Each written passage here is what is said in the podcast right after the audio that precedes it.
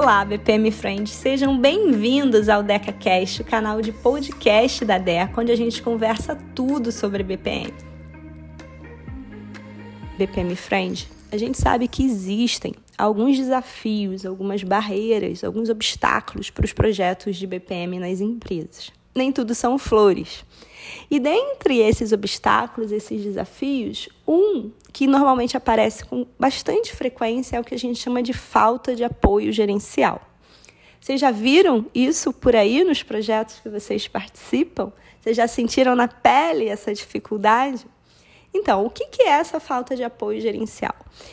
Isso acontece quando a gente percebe nos níveis de liderança intermediários ou até mesmo nos níveis mais elevados da empresa uma falta de apoio, uma falta de endosso aos projetos de BPM. E isso pode acontecer tanto em empresas públicas quanto em empresas privadas, tá? Não é uma característica de algum tipo de organização, não. Isso acontece em diferentes tipos de empresas, de diferentes tamanhos, de diferentes segmentos de negócio. E por que, que isso acontece? Existem algumas explicações possíveis. Né?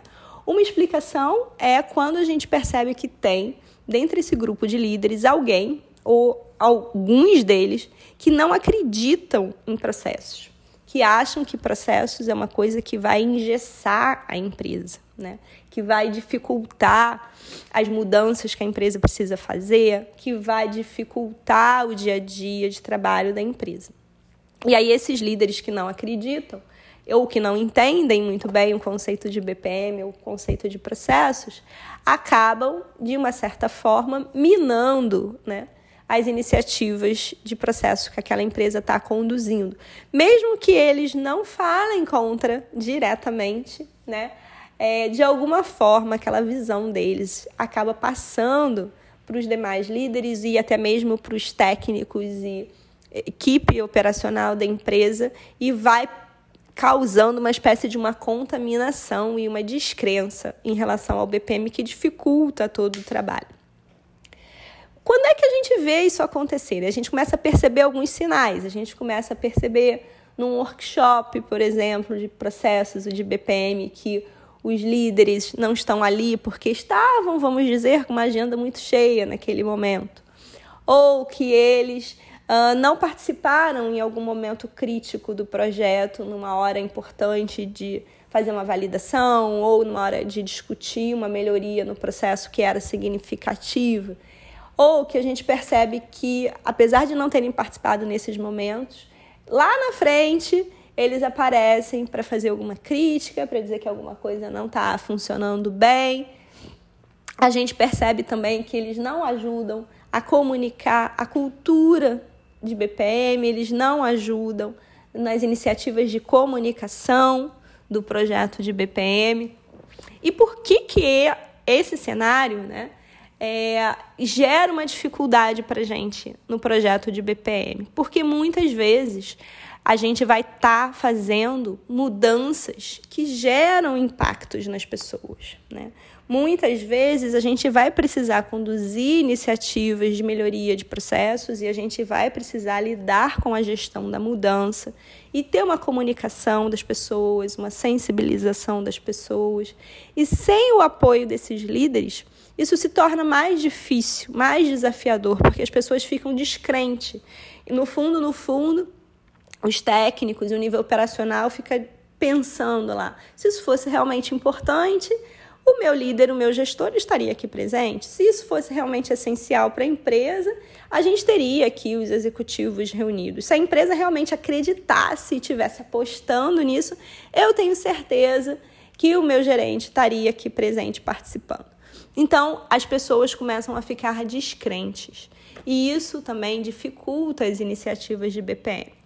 E aí você pode estar se perguntando, André, mas por que, que essa empresa é, comprou um projeto de BPM, seja interno ou seja contratando externamente, por que, que essa empresa decidiu fazer um projeto de BPM se os líderes então não acreditam, não querem, não apoiam?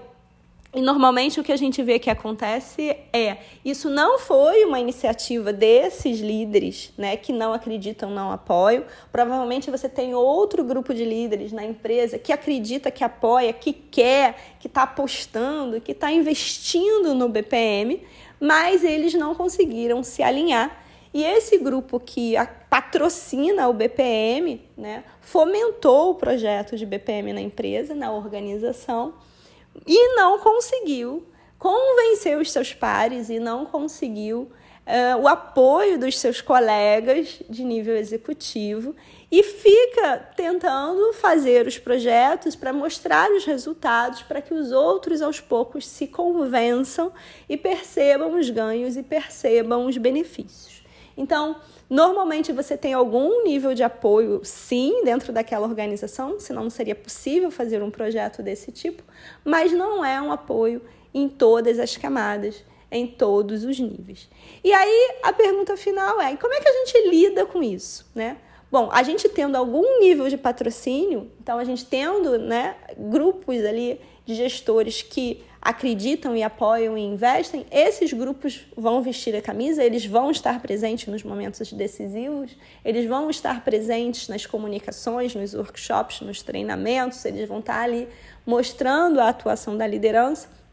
E eles vão ajudar depois a mostrar os resultados positivos do projeto de BPM para que a gente possa fazer o caminho inverso, né? Agora fazer uma contaminação positiva, mostrar para aqueles descrentes ou para aqueles que não estavam dando atenção ou para aqueles que não entendiam muito bem, é, como é que o BPM pode contribuir, pode colaborar e pode agregar valor para que aí sim a gente consiga cada vez mais adeptos e cada vez mais introduzir os processos na cultura dessa organização.